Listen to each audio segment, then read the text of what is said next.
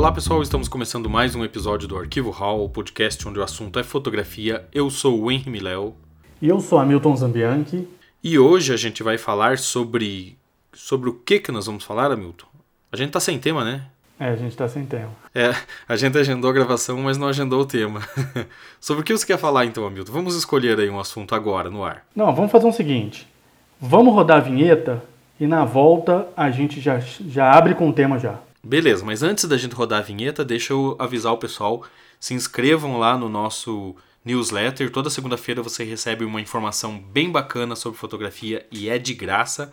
Inclusive você fica sabendo dos temas dos próximos episódios. Acho até, Milton, que se a gente tivesse lido a newsletter passada, a gente saberia qual seria o tema desse episódio, que nem a gente está sabendo por enquanto. Mas então se inscrevam lá, nos sigam nas redes sociais, que é arroba arquivo underline no Instagram e arroba arquivo no Twitter. Mandem lá seus questionamentos, suas perguntas, participem, digam que temas vocês querem ouvir aqui, questionem a gente sobre temas que a gente já falou. Participem lá que é legal a gente ampliar a comunidade fotográfica, não só pessoal, mas também virtual aqui. A gente gosta de bater um papo sobre fotografia. Então, vamos para a vinheta? Roda a vinheta.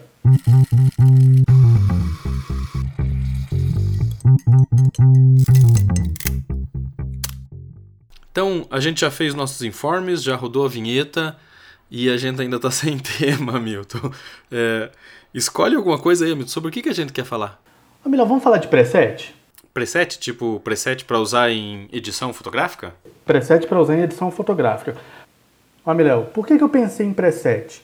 Esses dias eu estava ali no Instagram, é, passando ali no meu feed ali, e comecei a perceber várias propagandas e até posts patrocinados anunciando a venda de preset de fotografia. Cara, eu parei para pensar se isso é algum tipo de nicho de mercado ou uma mania ou até mesmo um modismo, né?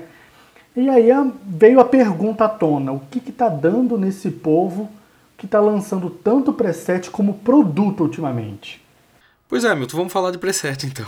É, é, na verdade, eu acho que essa onda do preset ela, ela já existe faz um bom tempo é que agora ela está mais intensificada, assim. É, talvez com, com o povo mais em casa por causa da quarentena, os vendedores de preset tenham intensificado as vendas, ou é, até mesmo quem nunca antes é, tentou vender, disponibilizou né, esse tipo de produto, esteja agora fazendo isso. Talvez seja é, por esse motivo que você tem visto tanta coisa nesse sentido dentro do teu feed.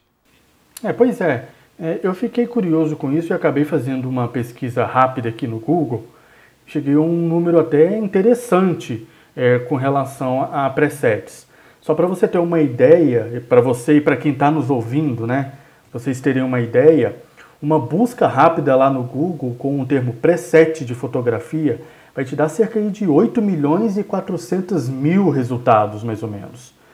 E se você colocar esse termo entre aspas, que limita ali a busca entre essas duas palavras associadas, o resultado é de 68.500 resultados. É claro que nem todos esses resultados são exatamente o que se espera, né? Tem coisas que não tem nada a ver com o assunto pesquisado, mas pelo menos 80% desse número traz ali sites com explicações, tutoriais, vendas e até downloads gratuitos desses presets, que podem ser usados em programas de edição de fotografia.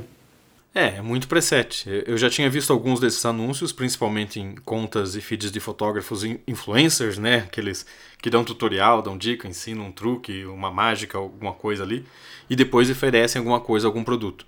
É bem isso, é aquela ideia de dar um presente, ou um preset, né, no caso, para acabar atraindo mais a atenção do pessoal, né? Exatamente. É, é, quase um clickbait, né? Mas, mas eu não sei se isso funciona 100%, né? O, o preset. Porque não tem como você baixar um preset que está lá. Você tem uma foto de exemplo do resultado final, de como é que ficou a foto que o fotógrafo fez lá e aplicou aquele preset, né? E garantir que, que isso vai funcionar se você aplicar na sua foto. Porque a tua foto não necessariamente é igual àquela, né? Eu, eu não acho que tem uma uma certa eficácia, porque depende muito da forma como você fez a fotografia. É, é muita coisa envolvida na equação fotografia para a coisa funcionar tão simplesmente assim. Bem dessa. O que as pessoas precisam, acho que entender, principalmente quem quer atuar ali no ramo da fotografia, é que ela, a fotografia, no caso, não é algo feito assim em lote, né? Tipo uma produção industrial, onde tudo sai igual, da mesma forma e com o mesmo resultado. As pessoas precisam entender que cada foto é uma foto e cada uma delas tem as suas próprias características e, podemos dizer, até identidade, né? E ao mesmo tempo, Miléo, me parece que isso de querer copiar e ou até mesmo automatizar o trabalho acaba criando um processo pouco inteligente na edição de imagens, né? Isso porque cada foto é diferente. As pessoas precisam entender isso. O processo de pós-produção deve ser levado em conta com relação a isso, né? É, claro. Se, se você levar em, em consideração as diferenças das pautas, né? É, eu não acho ruim você automatizar a parte do trabalho. Até porque a gente vive numa sociedade muito rápida. A gente tem que atender cliente e entregar o trabalho muito rápido, né? Isso faz parte do, do, do, ganho do fotógrafo, né? do que é pesado ali na balança da qualidade do seu serviço, essa rapidez. Mas você tem que pensar muito bem como fazer isso. É, é por exemplo, se você está cobrindo lá um evento de palestra num ambiente fechado, com uma mesma luz, que é uma luz uniforme, que não muda tanto, você sabe que dá para processar o básico em lote, né? aquele primeiro ajuste. E a partir daí você precisa fazer o ajuste fino de cada foto. Daí eu acho válido o processo de automatização. Sim, mas isso, Miléo, é usar a automação de forma inteligente, né? O que é diferente de pegar algo meio que pronto, criado e até ajustado por outro fotógrafo e pensar que aquilo vai funcionar com o teu material, mesmo que sejam fotos do mesmo tema ou até mesmo do mesmo local. Vamos dar um exemplo aqui da clássica foto de pôr do sol. Você faz aquela foto bacana com o pôr do sol lá se pondo na praia. Tá lá, foto super bacana, bonito, belo, um ambiente bacana, uma paisagem linda. Mas daí você vê lá aquele influenciador que você segue, que a foto do pôr do sol que ele postou usando um tipo de preset traz um pouco mais de contraste, a mais é, cores melhores para a imagem, né? Daí numa neura, podemos dizer assim, você bate aquele preset, aplica na tua foto, ela não fica nada igual, não fica a mesma coisa. É porque, porque não era o mesmo sol, né? Exatamente.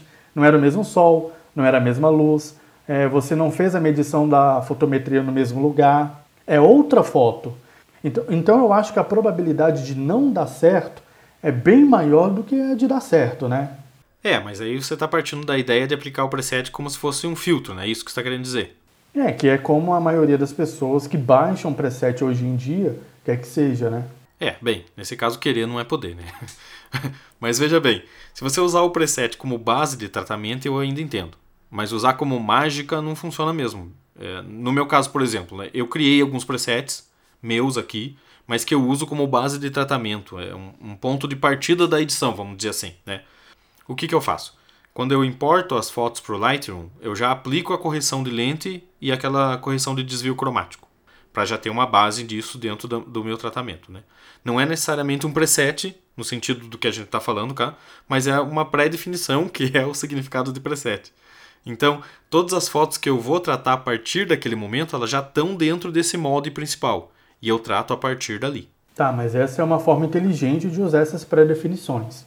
Diferente da ideia de copiar um tratamento com toda aquela informação que a gente já comentou, né? Sem levar em consideração as diferenças de captura de fotografia, é, da luz, de tudo, né?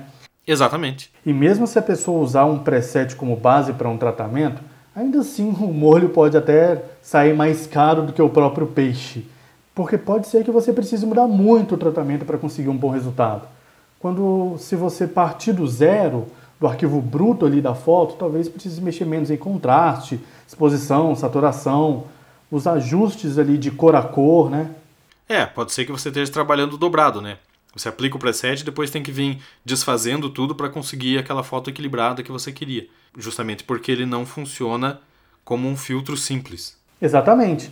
É meio que andar para trás. É, mas é claro, como a gente já falou aqui, isso não inviabiliza o processo de automação, né? Só é preciso ser inteligente no uso.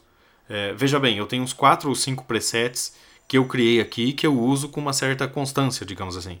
Tá, mas no teu caso, no teu trabalho, em quais momentos e, e como que você usa esses presets? Ah, bem, é, vamos por parte então, como diria o Jack. Como você sabe, a, a, boa parte do meu trabalho é em preto e branco, a grande maioria dela, né, do meu trabalho autoral. Então o que eu fiz foi estudar o resultado desses tons de cinza e de contraste de alguns filmes que eu gosto, né? Eu gosto lá do Kodak 3X400, do Fuji Nelpan 1600 ASA, do Kodak Panatomic ISO 32, o Agfa PX Pro 100, o Wilford F5, o Wilford F4, enfim. Eu gosto desses filmes mais clássicos.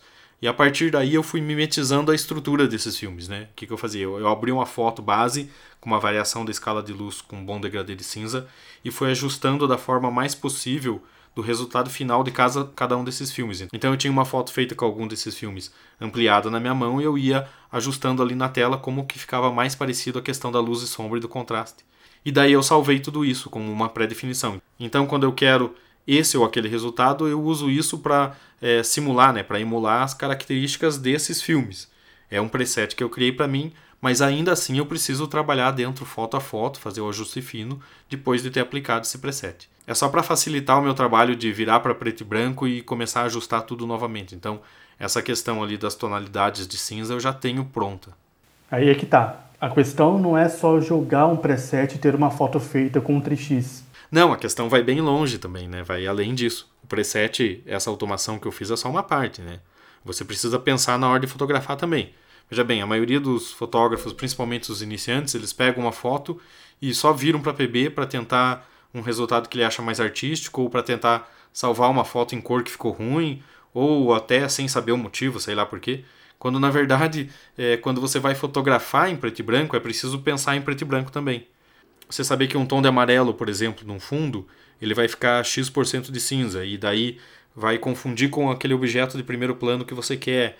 Então empastela toda a imagem, tá entendendo? É, cor é uma coisa, PB é outra coisa.